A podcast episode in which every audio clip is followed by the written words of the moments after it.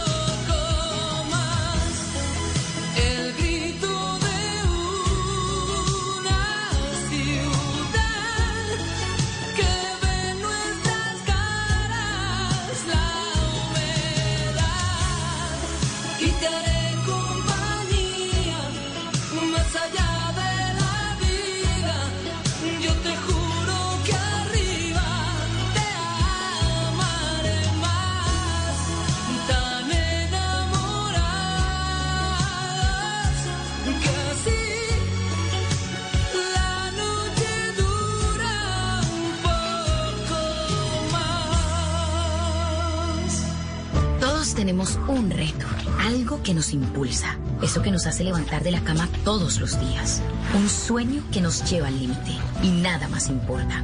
No importa el dolor, ni la frustración, no importa el tiempo. Un reto que es a la vez nuestro combustible y nuestra obsesión. Porque nada se consigue de la noche a la mañana. Este es mi reto. ¿Cuál es el tuyo? Pasta Sonia, sabor y energía que te hacen mejor. Trabajamos pensando en usted. Zonas Futuro es Transformación. Es confianza. es participación ciudadana, Es legalidad. es seguridad humana. Es fortalecimiento comunitario. Es desarrollo territorial. Con Zonas Futuro construimos el presente para transformar el futuro de Colombia. Zonas Futuro. Construyendo, transformando y preservando. Gobierno de Colombia. Este domingo, en Sala de Prensa Blue, La reapertura que inició Colombia es la misma en los demás países del continente. Hacemos un recorrido por los países del vecindario. El COVID-19 es un virus que no se cansa, nos dice un epidemiólogo colombiano, que es a su vez una de las voces más autorizadas del tema en los Estados Unidos. Las víctimas de Interbolsa se quedaron viendo un chispero. Ni les devolvieron la plata, ni hubo justicia para los responsables del descalabro.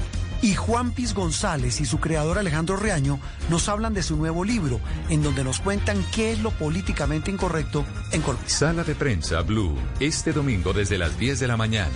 Presenta Juan Roberto Vargas por Blue Radio y bluradio.com. La nueva alternativa. Estás escuchando Blue Radio. Aprovecha este espacio para descubrir nuevas pasiones. ¿Sabes tocar algún instrumento? ¿Te gusta pintar? ¿Cocinar? Es tiempo de cuidarnos y querernos. Banco Popular. Siempre se puede. Conoce la nueva tarjeta de crédito Zafiro del Banco Popular, diseñada para agradecerle a nuestros profesores por todo lo que nos han enseñado. Con descuentos en todas las compras en establecimientos relacionados con educación. Seis meses gratis de cuota de manejo y mucho más. Solicita ya tu tarjeta de crédito Zafiro en nuestras oficinas y disfruta todo lo que tenemos para ti. Hoy se puede, siempre se puede. Banco Popular. Somos Grupo Aval. Vigilado Superintendencia Financiera de Colombia. Señoras y señores, esto no es una historia de la vida real, pero a veces uno mete la pata. ¿Cómo dice? No quiero conocer a tu papá, no, no, no, no, que sé que si me ve me va a matar. ¿Cómo decirle que estoy loco por ti? ¿Cómo decirle que estás loca por mí? ¿Y qué diría tu mamá si supiera dónde te voy a besar? ¿Cómo decirle que estoy loco por ti? ¿Cómo decirle que estás loca por mí? ¿Será que con mi comentario tan desubicado ofende a tu papá? Que cuando sea más viejita va a buena como tu mamá. No, no, no, no, Perdóname, no sé si yo lo puedo arreglar. Pero tranquila que peor no puedo quedar. Bueno, pues me da una felicidad infinita estar con estos chicos, con Mau y Ricky, aquí en Mesa Blue. Mírenlos, qué jovencitos además y qué talentosos. Ay, qué bella tú, no, mi amor. Felices de estar aquí hablando contigo, felices de estar en Colombia, así sea a través de una llamada Zoom, pero, pero la verdad es que muy contentos y muy felices. ¿Ustedes están en dónde? ¿En Miami? En Miami, En Miami, en sí. casa de Mau ahorita. En Miami. ¿Y ustedes tienen una conexión con Venezuela o no tanta? Por supuesto, es, es donde, esa es nuestra casa, ese es donde nacimos.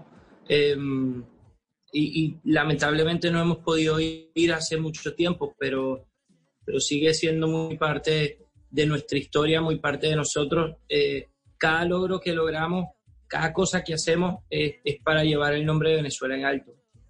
¿Y, y han podido ir hace cuánto fue la última vez que fueron a Venezuela, por ejemplo? Casi Del nueve- 2012. Sí, ocho años. Hace años, estaban chiquitos. ¿Y el acento venezolano cómo lo conservan? ¿Por el papá? Por no, toda yo la creo que es porque sí. o sea, somos amigos de muchos venezolanos, estamos constantemente, bueno, nunca se nos quitó. Nosotros tenemos aquí en Miami como casi 20 años ya viviendo y, y seguimos hablando como hablamos, pues, pero, pero mis papás tienen mucho que ver, nuestros amigos tienen mucho que ver y, y, obvio, a mí este acento no quiero que se me vaya nunca, que es, el que lo encargo con orgullo, sin duda. No quiero conocer a tu papá, porque sé que si me ve me va a matar.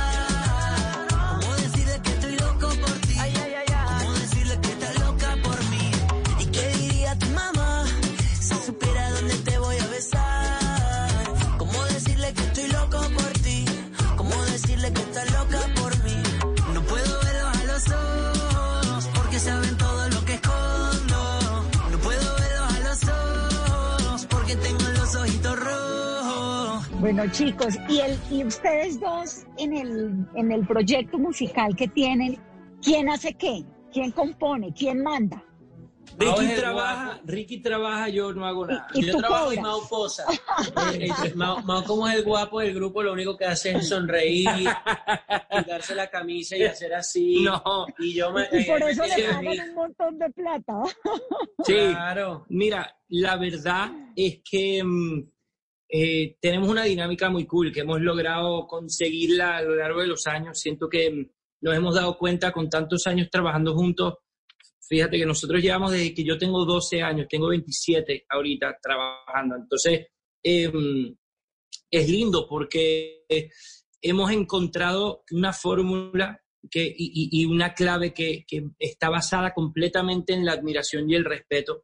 Entonces, em, al, tener esas dos cosas, uno, eh, los egos como que desaparecen, ¿no? Entonces es muy cool porque yo tengo muy claro que Ricky es muchísimo mejor que yo haciendo muchas cosas y me dejo guiar por él en esas, en esas eh, miles de cosas en las que él es mejor que yo. Entonces, muchas veces siento que las bandas em, tienen, tienen, son tan, tan cabezadura o tienen el ego tan arriba que, que les es difícil entender que en una banda puede haber más de un líder. Em, y que en realidad Ricky es mi líder en mil cosas. Eh, Ricky es mi líder en mil cosas y yo soy a veces su líder también. Cántame, Mau y Ricky. Sí, sí. Aunque estaba buscando, yo sigo guardándote a ti el lugar. Y por más que lo intente, yo sé que ninguno te va a cambiar. Casi no duermo por andar mirando mi celular. Por si acaso a ti se te olvidaba que no me querías llamar.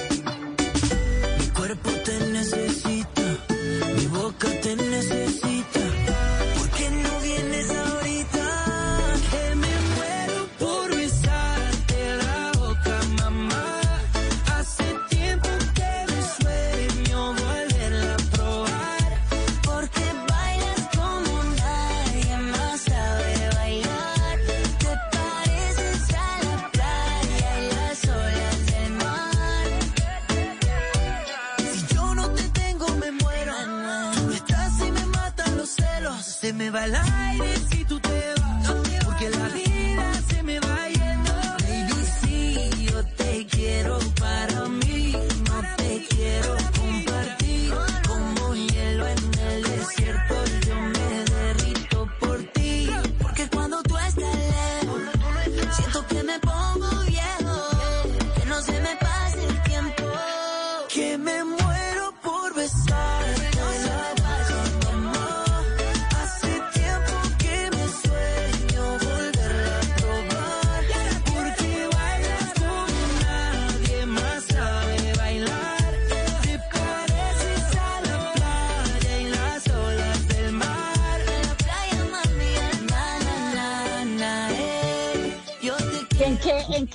mejor que tú, Ricky Mau?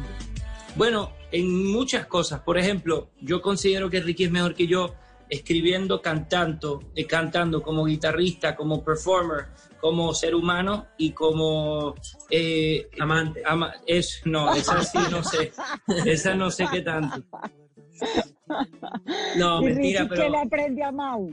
No, es que te, te digo la verdad, eh, primero que nada lo que dice no, no es cierto. Nosotros, eh, lo que sí es cierto es que la admiración es, es la base de nuestra relación, ¿no? Entonces eso, y, y debe ser la base de, de- de todas las relaciones, el respeto y la admiración, eh, sea de hermanos, de, de colegas, de novios, de pareja, lo que sea. Eso yo creo que es algo clave. Y en el caso de Mao, eh, yo creo que él es eh, quien le da, si, si bien es cierto que como dice, yo soy una locomotora que estoy todo el tiempo haciendo, creando, buscando, cambiando, haciendo, o sea, creando ideas, etcétera. Mau es el corazón que le da también, yo creo que un significado más allá a es, al mensaje, o sea, no- nos damos cuenta gracias a Mau y a su aporte a la banda es que, que, no, que nuestra, nuestro propósito va más allá de la música, la música es el vehículo para poder llegar a miles de corazones y comunicarles un mensaje de amor.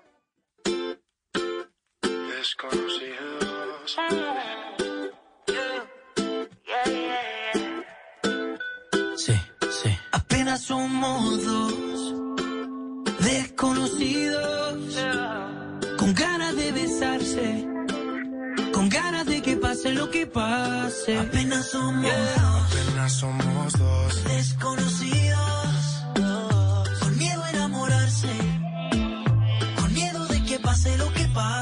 Vamos a pasar un buen rato. Si quiere después nos enamoramos.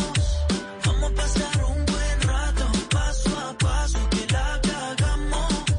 Vamos a pasar un buen rato. Si quiere después nos enamoramos. Vamos a pasar un buen rato. Paso a paso que la cagamos. Oye, oye, bien.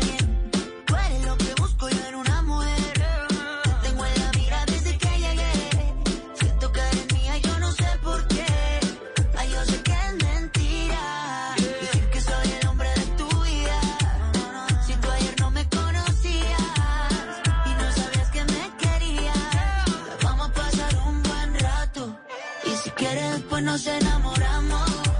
Vamos a pasar un buen rato, paso a paso, que la cagamos. Vamos a pasar un buen rato. Si quiere después nos enamoramos.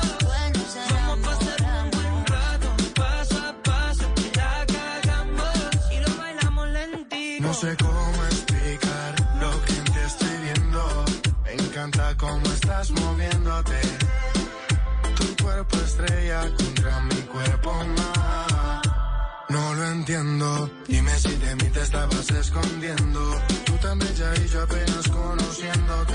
Bailemos sin importar quién esté viendo. Hoy yo te quiero tener conmigo. Pues obviamente lo de ser cantante lo llevan en la sangre, porque pues Ricardo Montaner obviamente es una institución para la música. Pero ¿en qué edad, a qué edad comenzaron a cantar? ¿O A lo- comenzaron a lo- a darse cuenta de que, le- de que lo suyo era el canto? Bueno, a los 12 empezamos a hacer nuestro primer disco, pero ya llevábamos varios años queriendo hacerlo. Ricky y yo nos criamos em, no solo obviamente con nuestro padre ahí, sino que también nos criamos eh, jugando a ser Servando y Florentino. Entonces, desde muy chiquito nos moríamos por hacer un disco juntos y nos moríamos por trabajar y por, por salir de gira y por hacer cosas, ¿no? Entonces, em, la verdad es que nuestros padres no, nos, un poco como que nos aguantaron y nos decían, no, nosotros queremos que ustedes tengan una infancia más o menos normal dentro de lo que, de lo que existe, obviamente, ya que viajamos tanto. Entonces nos dijeron que todavía no podíamos hacer un disco. Ya a los 12, creo que por cansancio nos permitieron empezar a hacer música, un disco y tratar de ser em, firmados por alguna disquera. Eso se tardó como cuatro años en, en que sucediera, que nos seguían diciendo que no y que no y que no con las disqueras.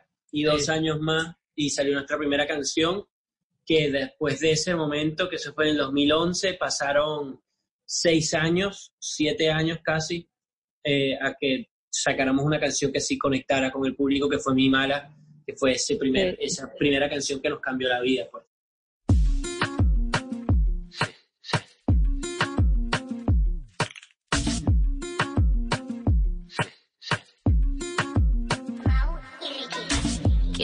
Pensar que con la misma lengua estaría tocando timbre en otra puerta? ¿Quién iba a pensar que con mi billetera estaría comprando pan en otra tienda? No es asunto lo que yo haga por la calle, a ti te gusta más. Si tú me quieres, si tú no me amas, dejemos las cosas claras.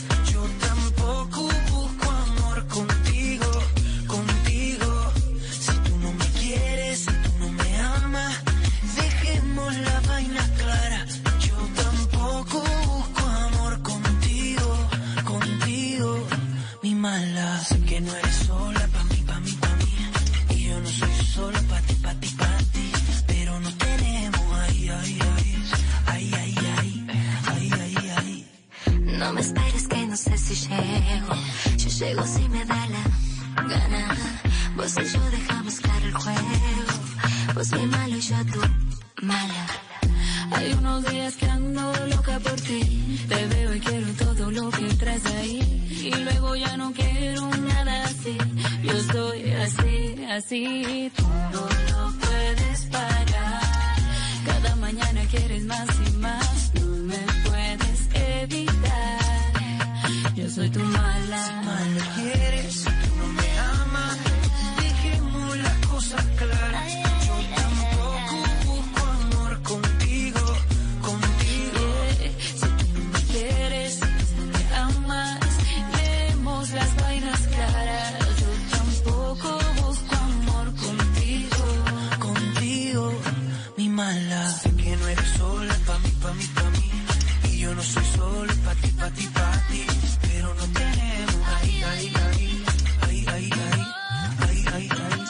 esa fue como que la rompió, pero ¿por qué les decían que no cantaran si tenían talento desde chiquitos? ¿O ustedes de golpe consideraron estudiar otra cosa o ser algo distinto a ser artistas? Nuestros papás, dices tú. Sí, con lo que No, decía yo. ustedes, ustedes en algún momento dijeron, pensaron que podían hacer algo distinto a ser artistas No, o esa fue la decisión de toda la vida de siempre. Siempre, siempre íbamos a ser cantantes desde chiquitos, y, pero yo creo que todo lo que vivimos es para poder contar la historia hoy en día como algo diferente. O sea, si todo hubiese funcionado tendríamos 15 y 12 años, eh, capaz y ese estereotipo de que la gente piensa que las cosas se nos, dia- se nos han dado más fácil porque somos hijos de Montaner, hubiese sido algo real, pero pasamos 13 años picando piedra, buscando oportunidad. eh, en como sea para lograr, para lograr hacer un nombre en la música y, y eso se tardó para nosotros 13 años. Hay gente que les toma 5 meses, hay gente que le toma 5 días, hay gente que le toma que no le llega nunca. En nuestro caso fueron 13 años de, de intentarlo hasta De que llegó el persistencia, momento. sí.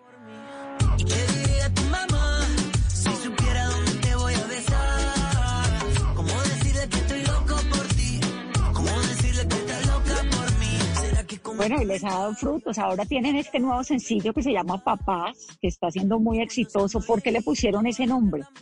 Porque Papás. habla sobre los papás de, de la novia de uno, de la, de, o sea, de, los suegros, pues. Y, y la verdad es que mm, es una canción, cuando, cuando empezaba esta cuarentena, Ricky y yo tomamos la decisión que queríamos hacer un disco que hablara de, mm, de cosas que no necesariamente han sido habladas dentro de una canción y que queríamos hablarlo, o, o que no han sido habladas, o que capaz y no han sido dichas de esa manera o desde esa perspectiva. Eh, y esta canción, eh, como tal, me acuerdo hablar con Ricky sobre que, que aunque es un chiste que es tan recurrente y que, que anda prácticamente en cualquier generación, en cualquier parte del mundo, siempre existe el chiste como que eh, de los suegros, ¿sabes? probablemente tu papá y tu mamá piensen diferente? Silbando y aplaudiendo. Solo fue un accidente. No sabía que tu padre estaban presentes. Tomo mucho, que fumo mucho, ya me lo han dicho y con eso lucho. Que tomo mucho, que fumo mucho, ya me lo han dicho y no lo escucho. y nos pareció súper curioso que todavía eh, eh, no existiera alguna canción que hablara de eso. Entonces, Ricky y yo dijimos, ¿sabes qué? Vamos a hablarlo, vamos a decir algo desde, también un poco desde el humor, porque sentíamos que no había otra manera de hablar de los sueros em, sin ofender, sí, sí, al menos que fuera Pero a les ha, ido, humor. ¿Les ha ido bien con los suegros o regular? Muy bien, Bien. O Sí. sea, bueno, a mí me ha ido, alguna vez me ha ido mal, sin duda. Yo siento que yo soy como el estereotipo en fotos, si me ven en fotos o en videos, que como la pesadilla de cualquier suegro, o sea, tatuado, ese pero pintado. pelo. Sí, cla- bueno, gracias, gracias Vanessa, te lo agradezco. Gracias por agregar. Eh, ya vemos a quién no le gusta el pelo. No, No, bueno, a mí sí me exactamente. gusta, pues. pero es que sí me gusta, pero es que yo no soy la suegra de ustedes, entonces. Claro, pero si fuese nuestra suegra, el, el pelo diría, bueno, ¿y ese pelo qué tal? Bueno, exactamente. Y después me conocen y se dan cuenta que soy un, un osito de peluche, un pan de Dios. Y ese pelo, ese pelo de dónde salió. Ok, te- vamos a hablar de mi pelo. Me encanta porque eh, a ustedes lo escucha mucha gente y quiero, y quiero dejar esto súper claro. Yo hice, yo me hice esto del pelo, no, nunca lo había visto antes en nadie, ¿no? Lo hice hace cuatro meses cuando empezamos a grabar estos videos en junio, ¿no? Eh, y acabo de ver ayer eh, que Neymar se hizo el mismo pelo, ¿no? Entonces, eh, me encanta porque me encanta inspirar a la gente, me encanta, me encanta imponer moda, me claro. me encanta hacer tendencia. Pero claro, el problema es que cuando, cuando se lo hace, eh, cuando se lo hace Neymar, es que eh, ahora soy yo el que se lo copió a Neymar, aunque Neymar se lo había hecho cuatro meses tarde. Entonces, por ahí ya voy a andar caminando por la calle, si no existiera la cuarentena, obviamente, y me van a decir, ah, wow, tiene el pelo como Neymar, y voy a, a, a explicar. Carlos, mira, déjame enseñarte esta fotico de junio. Esta fotico de junio que habla de que, eh, que se ve clara aquí la evidencia que ya yo tenía este pelo, y mira este videito de él en agosto, tres meses tarde. Bueno, pero a ti te luce más que a Neymar, yo creo, me parece. Yo Se estoy de acuerdo, yo soy más guapo. Me enamora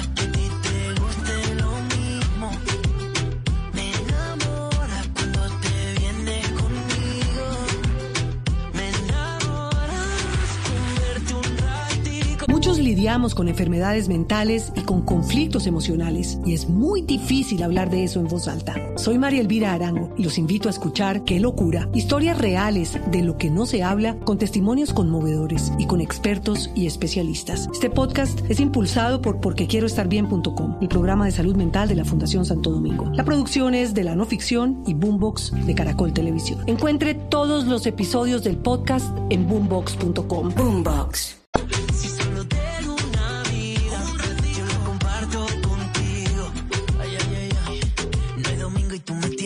Tienes confesándome. Pa' ver una película besándote. Si tienes ganas de comer, tú solo dime. Para empezar a calentarme aquí en el cine. Un peligro, me acerco, me excito.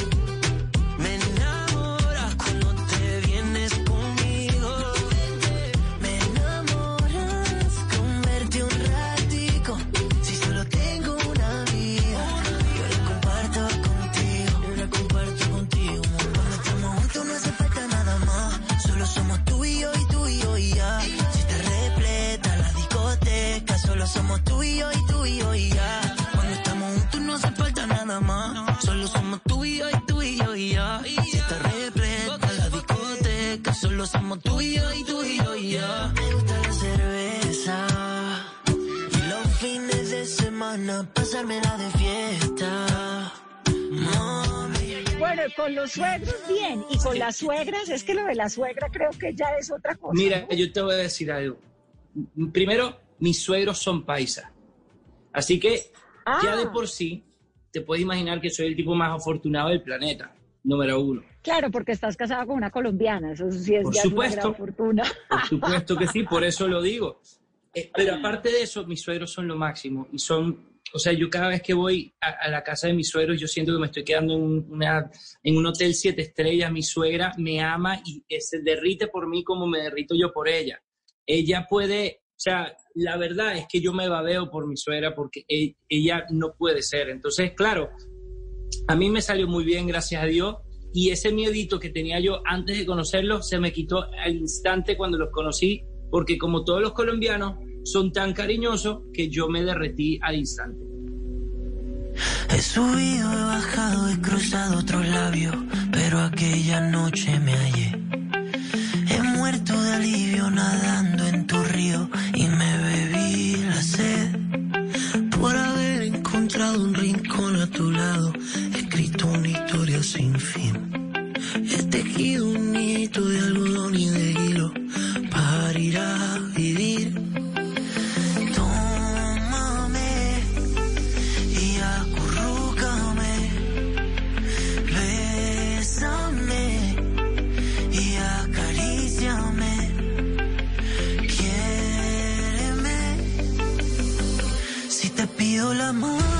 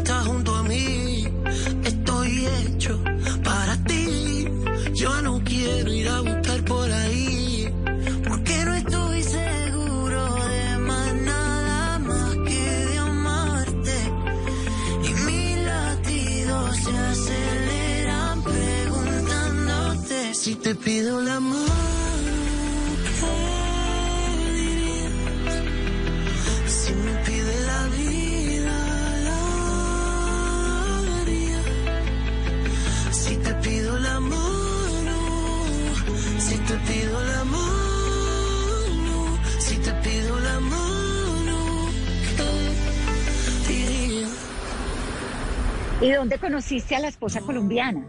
En Medellín, yo estaba de gira con Andrés Cepeda. Yo estaba, eh, Andrés Cepeda nos había invitado em, a ser parte de su gira. Estábamos en ese momento em, en un programa en Colombia que, que era bastante conocido. Y em, un amigo mío, que de hecho fue parte de ese programa, Esto es la voz, ¿no? Exacto, fue La Voz. Claro. Y uno de mis amigos, que de hecho estaba en, nuestra, en nuestro equipo de La Voz, eh, nos invitó a un, a un lugar donde él iba a cantar allá. él estaba cantando y nos dijo, oye, vengan a apoyarnos. A ellos dos no les gusta decir que era una discoteca, pero Era una un discoteca. No, yo, digo, yo digo, se conocieron en una discoteca, se conocieron de fiesta. No era una fiesta, era un concierto. A No ver, era un concierto, nuestro amigo, no, nuestro amigo que yo lo amo, ¿ok? Yo amo a nuestro amigo, pero él canta, él estaba cantando en una banda de covers en una discoteca. Que entonces, claro, que todo el mundo se ponía a bailar. Con, no era un concierto de... Pero yo fui, ¿Sabes? Era ojo. una rumba. A uno le gusta decir que se conocieron en una rumba y no entiendo por qué, cuál es el problema. Bueno, O sea, además uno conoce los amores acá de- la risa.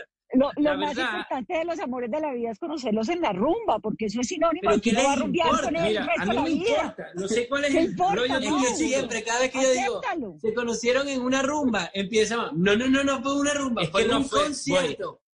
Es que esta historia de quién es, de quién es esta historia, mía. Así que Ricky se puede callar, En puede en hacer una discoteca paisa la conociste. en una discoteca paisa extraordinaria donde estaba un amigo mío cantando, punto, ya, sabes que se acabó la historia, te jodiste ya.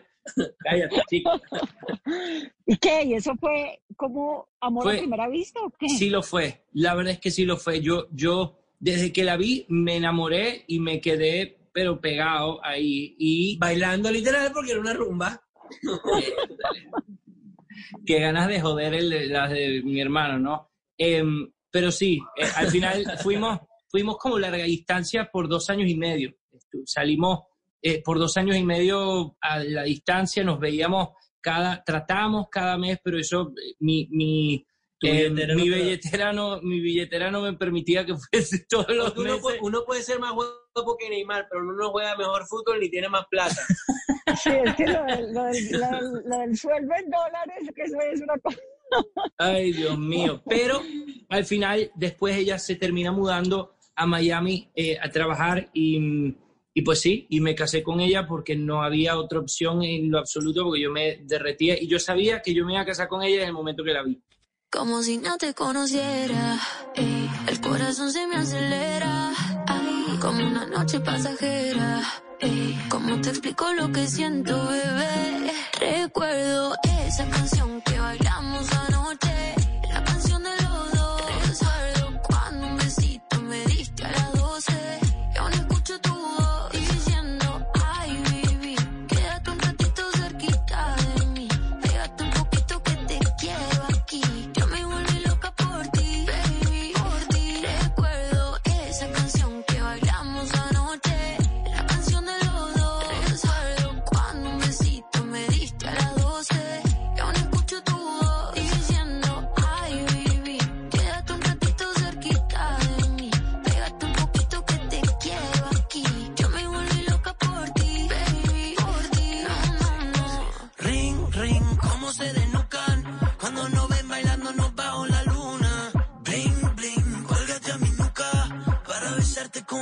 como no besé a ninguna. Yo toco y toco como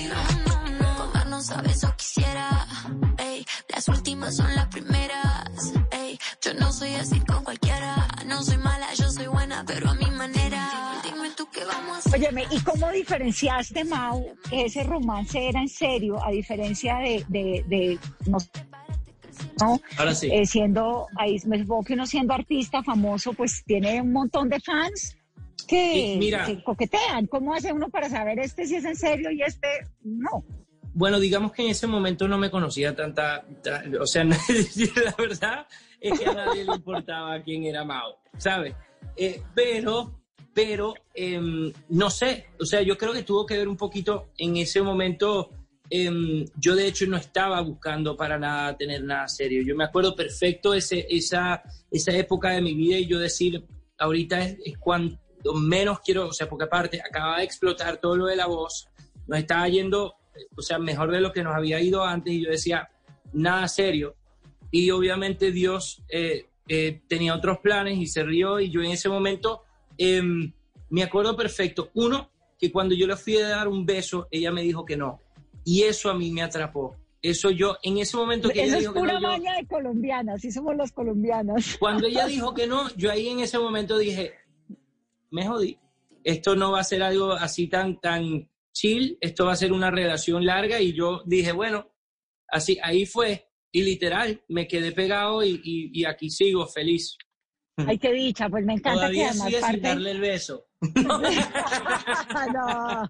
que parte, parte importante del corazón sea colombiano. Y el de Ricky, Ricky sí soltero. No, no, no, yo tengo novia, es argentina, no, no me he casado, pero, pero sí es, una, es argentina. Y como es argentina y esto es de Colombia, seguramente nos vamos a pasar el mismo, la misma cantidad de tiempo hablando de mi historia de amor, por lo, lo no, cual me es que esas argentinas además son furiosas. No, ella es lo máximo, la verdad es que lo máximo, a ella la conocí en... Una rumba. No, la conocí no, en Instagram. La vi ¡Ah, por qué Instagram. bonito! La vi por Instagram y le, di, le, le daba, le daba likes de, de coqueteo. Y ya, ya ahí después fuimos a Argentina a cantar en un concierto, le invité al concierto. Nos vio, obviamente era importante que me viera eh, cantando primero en escena para, para eso, para ir ganando puntos de sexapil. Y, y ya después le invité a cenar y fuimos como entre varios amigos a- ahí sí a cenar y a rumbear. Y se enamoraron. Y ahí quedó, ya quedó jodida la vaina. Yo te vi acompañada, me acerqué y no lo estabas. Te pregunté qué te tomabas y me jodí. Nunca he sido bueno para ser amigo. Para ser honesto, no es lo que quiero contigo. Y la verdad es que yo no sé cómo he vivido sin ti. Yeah. Apágame este fuego, mami. Que no estoy respirando casi. Apágame este fuego, mami. Nació desde que te conocí. Ay, por tenerte en la cabeza. Tú me tienes a los pies. Dale, vente de sorpresa.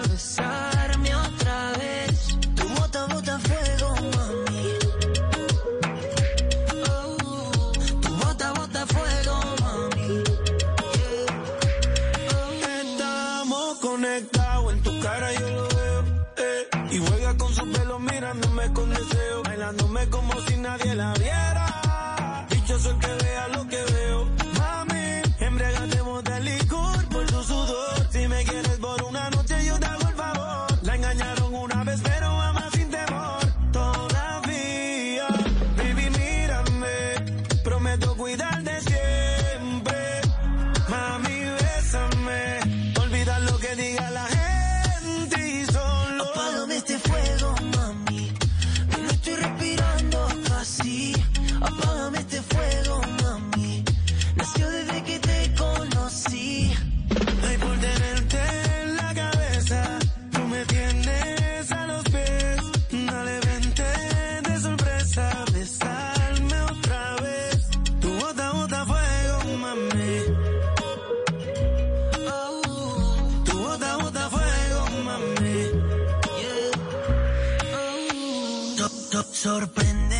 conociste al suegro? Sí, ya, ya conocí al suegro. Eh, ah, yo tenía todo el plan armado para ir con manga larga, quitarme los piercings y tal, cuando, pero se me olvidó por completo y cinco segundos antes de que abrieran la puerta estaba yo abatonan- abatonándome la camisa para por lo menos estar un poquito más decente y, y nada, pero gracias a Dios se enamoraron así tal y como soy. Chicos, ustedes cantaron con John Legend, los invitó a Bigger Love. ¿Cómo fue esa historia? ¿Cómo termina uno con John Legend? Baby, a ti nada se parece. No tengo ni idea hasta el día de hoy, pero eh, siempre lo hemos admirado y, y para nosotros, o sea, desde que me acuerdo, John Legend siempre ha sido una persona como, como súper allá arriba, ¿no? Entonces, eh, estábamos en medio de la cuarentena haciendo este disco. eh, yo estaba, en ese momento nos estábamos quedando, ese es el perro de Ricky que se llama Mao, perdonen por el, por el, la interrupción. Em, ¿Se llama Mao el haciéndole- perro de Ricky?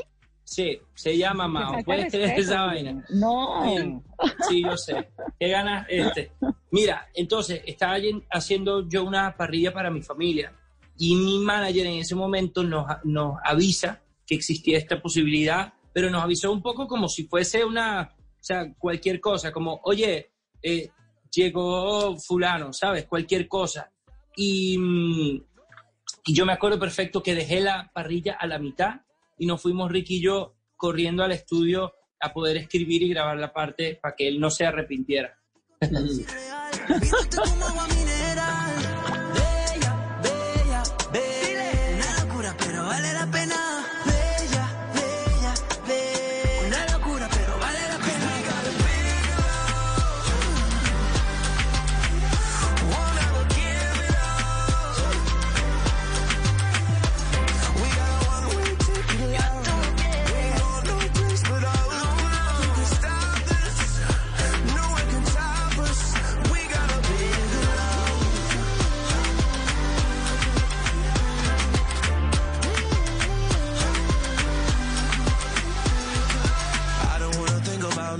nothing. The world feels like it's crumbling.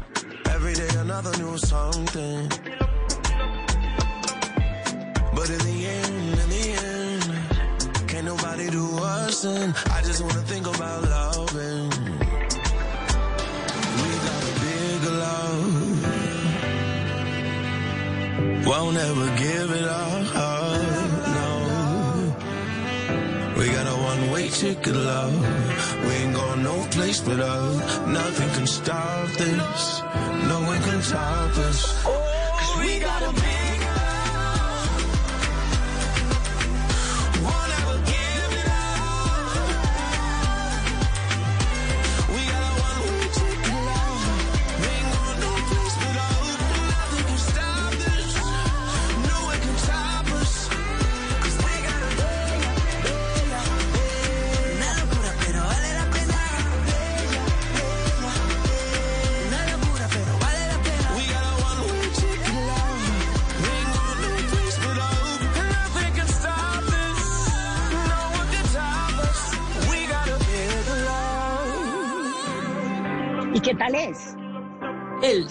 Lo máximo. Hemos aprendido mucho de él en solo los dos meses que tenemos de conocerlo, sin duda.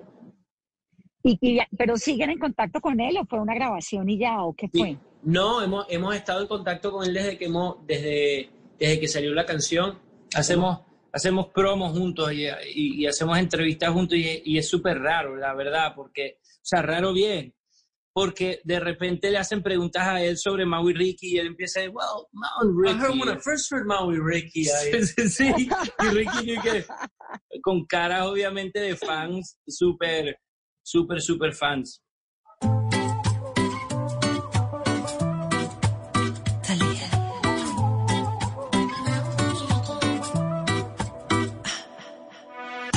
Sé que me dijiste que tú me llamaste.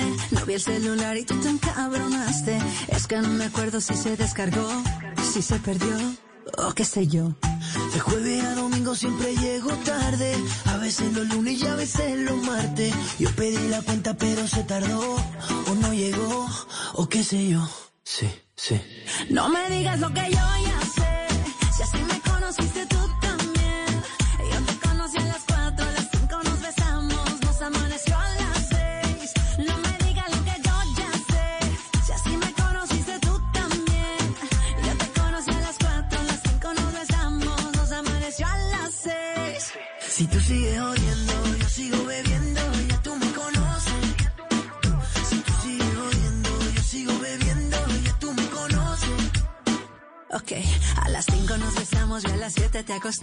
Y si mal no recuerdo, hasta la ropa te quité. ¿Qué fue? No me hagas caritas, yo no sé qué fue. Si hasta te desperté con un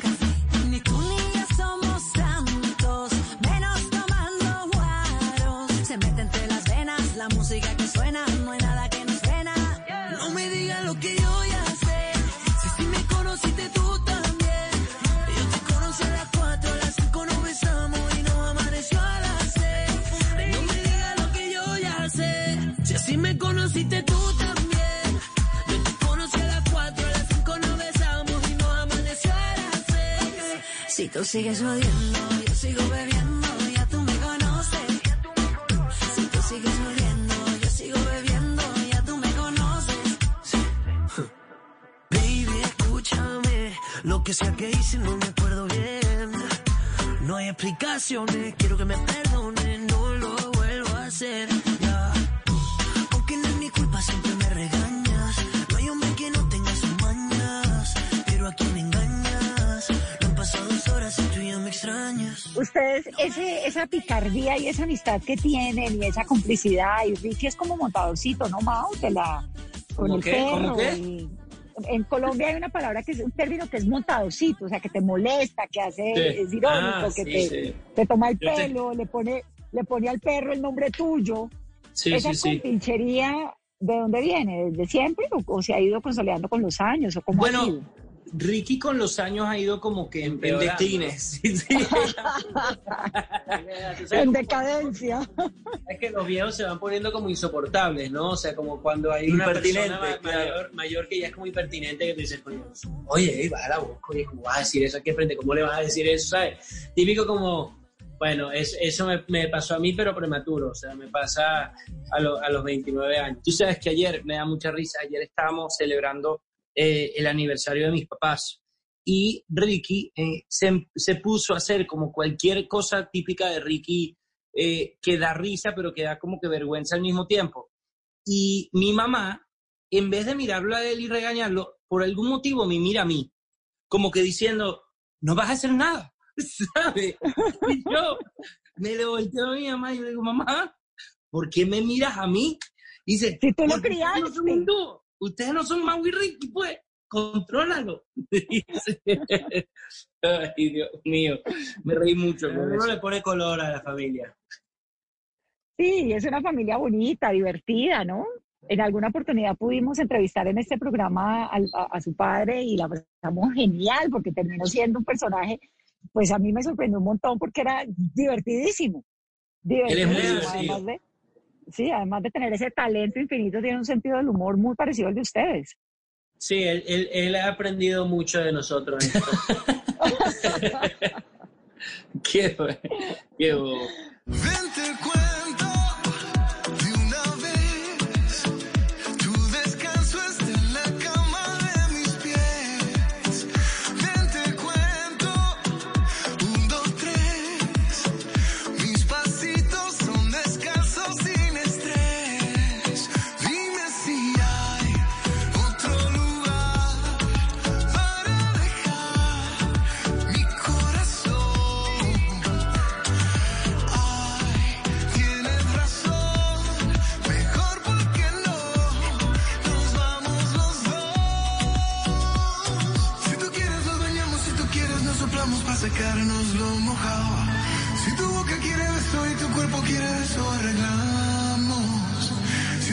Chicos, esto de componer, ustedes le han compuesto a Talía, le han compuesto a Bosé, le han compuesto a Ricky Martin, a Cristian Castro. ¿Quién compone? ¿Cómo es la cosa? ¿El uno compone, el otro pone la música?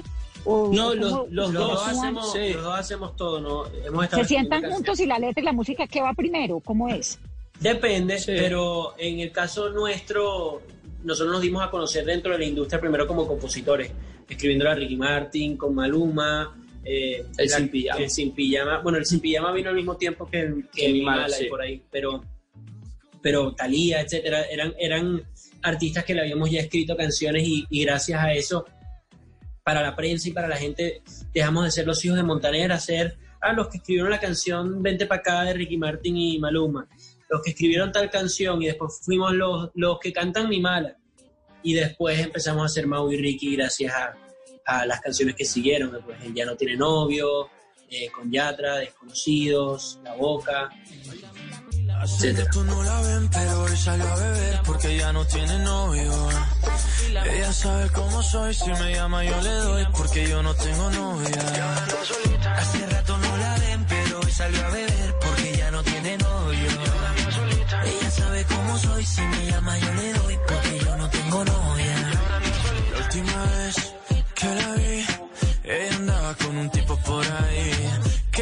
cosa ahora está encima de mí. ¿Qué está pasando? ¿Qué está pasando? Yo no lo sé, sé. Pero parece que ella se quiere vengar de él, él. Si tu novio te termina, yo te tengo la mejor medicina. Si tu novio te termina, pero ¿cómo es el proceso de escribir una canción? La letra Bueno, no es sé. primero, la música es primero. En nuestro le caso, meten guitarrita, la- le hacen, ¿qué hacen? ¿Cómo lo hacen? La música primero, o sea, eso. Eh, nosotros a nos, nos gusta muchísimo primero em, tener toda la melodía de la, de la canción, em, escribir toda la melodía para después meterle la, la letra un poco como rompecabezas em, a, a- toda la canción. Pero sí comienza con la melodía. La melodía. de- to- y también depende, Sí, no estamos... eh, durante este álbum muchas veces ha empezado con el concepto. O sea, en el caso de Papás, empezó con el concepto de decir, Exacto. oye, quiero escribir una canción sobre los suegros, ok. eh, Ay, que puede decir algo, no quiero conocer a tu papá, sé que si me, me vas a matar. Eso, eso vino primero y después alrededor de eso armamos el resto de la canción. ¿Y Montaner les opina sobre las canciones que componen o no mucho? Bueno, Sí, a eh, sí, eh, de hecho, o sea, no siempre le encantan o les gusta o, o- o nos dice, bueno, yo cambiaría tal cosa, como en el caso de Desconocido, él dijo que, que quería cambiarlo, de que, que para él le hubiese encantado cambiar el La, la cagamos. Y nosotros le dijimos que bueno, que, que gracias, em, pero que al final así era como, como nosotros nos comunicábamos. Y gracias a Dios, yo creo que hoy en día ya, ya entiende eh, lo de la palabrita. No, pues claro, lo que pasa es que Montaner con ese romanticismo y ese señorío, ¿cómo va a permitir una, una palabra de esas en una canción? Pero él lo No dice también, él habla así. Es que Claro, pero no canta así. no lo ponen las canciones. Es que antes yo creo que los artistas también tenían un filtro diferente a la hora de escribir canciones. O sea, habían, eh, capaz en su vida personal hacían ciertas cosas, no en el caso de nuestro padre, hablo en general como que capaz hacían algo, pero en las canciones parecían otra cosa. Hoy en día con las redes sociales y la transparencia es difícil hablar de cierta manera y decir, bueno, no, pero con, eh, en mis canciones no hablo así, pero en Instagram sí, y entonces ya la gente ve como que esa, esa desconexión y, y nos conecta con el proyecto, nos conecta con las canciones. Entonces, como la gente nos ve en las redes, es como nos ven en persona y es como nos ven en, en nuestras canciones también. De hecho, este álbum Refresh y, y esta canción Papás, si tú la escuchas ya sabes más o menos cuál es nuestro sentido del humor y qué manera nos comunicamos, etcétera, ¿no? Señoras y señores, esto no es una historia de la vida real, pero a veces uno mete la pata. El tema de, eh, de la melodía, del sonido de esta canción está muy distinto a lo que ustedes han venido haciendo pues últimamente. Le están metiendo como eh, influencias, como ustedes lo han dicho en otras entrevistas que tienen antes, porque deciden arriesgarse con este cambio de sonido.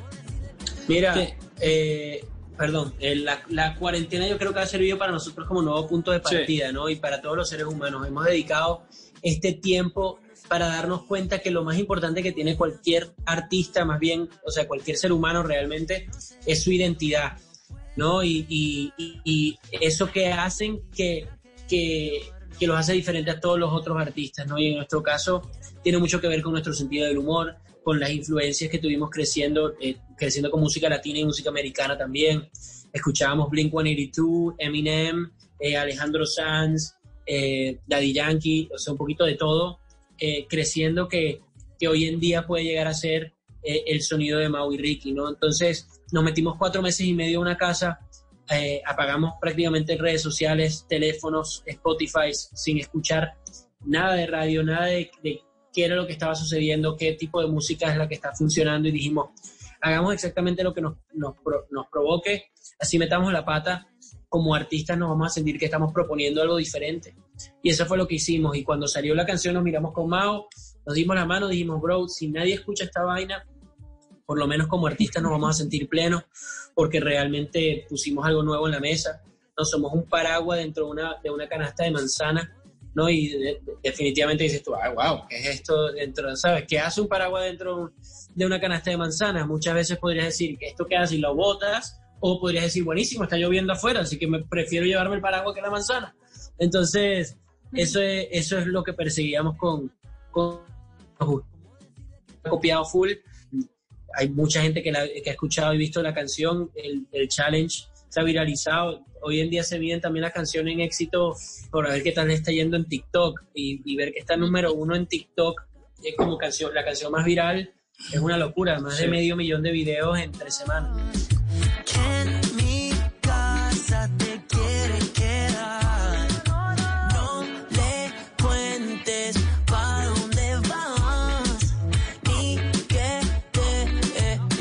Ni que lo hicimos una vez en su casa. Yo no quiero conocer a tu papá, porque sé que si me ve me va a matar. ¿Cómo decirle que estoy loco por ti? ¿Cómo decirle que estás loca Y para los que no hemos hecho el reto, ¿cómo es, Mau y Ricky? Eh, mira, tú estás pidiendo que, que- que te enseñe, o sea, tú quieres un tutorial de este reto. Que, que Ok. Dale, Mau, dale. Yo no, no, no, no, lo no, Yo no, eso no es cierto. Pero lo que sí te puedo decir, nosotros no lo creamos a propósito porque si lo hubiésemos creado hubiese sido un desastre. Em, pero te puedo enseñar los primeros pasos, porque si no después, yo, yo no cobro por cantar, pero por este tutorial sí. Así que em, te lo A muestro. ver. A ver, Mau, dale. Uno primero hace el wow, el wow, ¿verdad? Que, que es como súper común en TikTok. Tú haces wow y después tienes que hacer el no, no, ¿verdad? Quiero conocer a tu papá, ah, ah, porque sé que si me ve me y, va a y matar. te, te escondes, abres, tienes que hacerte como la cachetadita y, y te va a matar, Matar. así, ¿no? Como ¿Cómo decirle, que, estoy loco por ti, ¿Cómo decirle que estás loca por mí? ¿Y qué diría tu mamá si Pero que supiera lo haga dónde te voy a Carolina, porque es besar? que, que lo haga Carolina, porque que lo hagamos nosotros no tiene ningún chiste, que lo haga ella, que es la que le va a costar. No, no, no, que lo hagan todos nuestros oyentes de Mesa Blue y Banner. Exactamente. Todo- Vane, Hagámoslo los Pau cuatro, y. Carolina. Las Un, tres dos, las quiero tres, ver haciendo. Mira, Vanessa. Ay, Dios mío, te quiero, Vane. No, eres lo máximo. Qué felicidad poder. Óyeme, yo honestamente me quedaré aquí hablando con ustedes, pero los managers de ustedes me están regañando y me están mandando mensajes por todos lados, que ya, que qué hubo, que tienen un montón de Es que somos encantadores, ¿verdad, Vane? No, yo sé, pues obvio que son encantadores, es lo Qué máximo. barbaridad. Yo tuve que parquear por acá en una esquina para poder sentarme a charlar, porque esta hora para mí es súper difícil también. Pero cuando vuelvan a Colombia, que espero que sea pronto y que podamos conocernos en persona y echar lora, me prometen que nos vemos en mi cabina de radio para que nos Eso va. riamos y para que oigamos todo y, y pasemos Y rico. sin con tapabocas. Sí, lo del tapabocas es ya como parte de la vida de uno, pero Oye, te queremos, gracias, las queremos, Pau, Caro, Vane, y gracias por este espacio tan hermoso que nos brindan. Em, yo creo que ustedes tres no se imaginan lo que significan para nosotros. Yo siento que ustedes no se han dado cuenta cuánto Dios las usa em, para permitirnos mandar este mensaje de amor que estamos tratando de mandar a toda la gente, que es mucha la gente que los escucha a ustedes. Así que las queremos em, y nos vemos muy pronto, si Dios quiere. El gusto es realmente nuestro, qué dicha tenerlos en este programa, qué dicha que nos muestren su música, su talento. Me parece, Ricky, que te quedó muy bien el corte que le copiaste a Neymar. Síguelo haciendo. o sea, se, te, ve muy bien y los espero Oye. aquí en Colombia. Si me hace, si me hace jugar fútbol como él y facturar igual, no tengo ningún problema. Yo, yo ando por ahí diciendo que se lo copié. Un Chao, abrazo, chao, chicos. familia. Chao, chicos, gracias. Chao.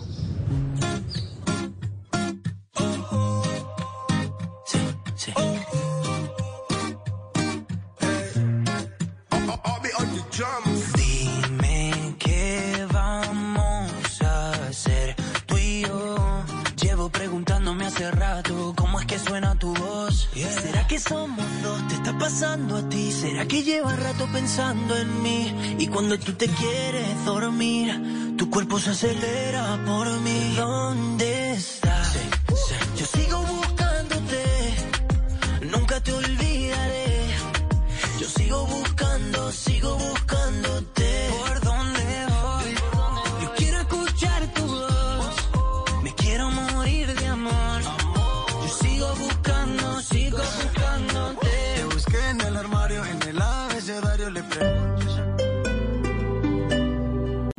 Lidiamos con enfermedades mentales y con conflictos emocionales y es muy difícil hablar de eso en voz alta. Soy María Elvira Arango y los invito a escuchar Qué locura, historias reales de lo que no se habla con testimonios conmovedores y con expertos y especialistas. Este podcast es impulsado por porquequieroestarbien.com, el programa de salud mental de la Fundación Santo Domingo. La producción es de la no ficción y Boombox de Caracol Televisión. Encuentre todos los episodios del podcast en boombox.com. Boombox.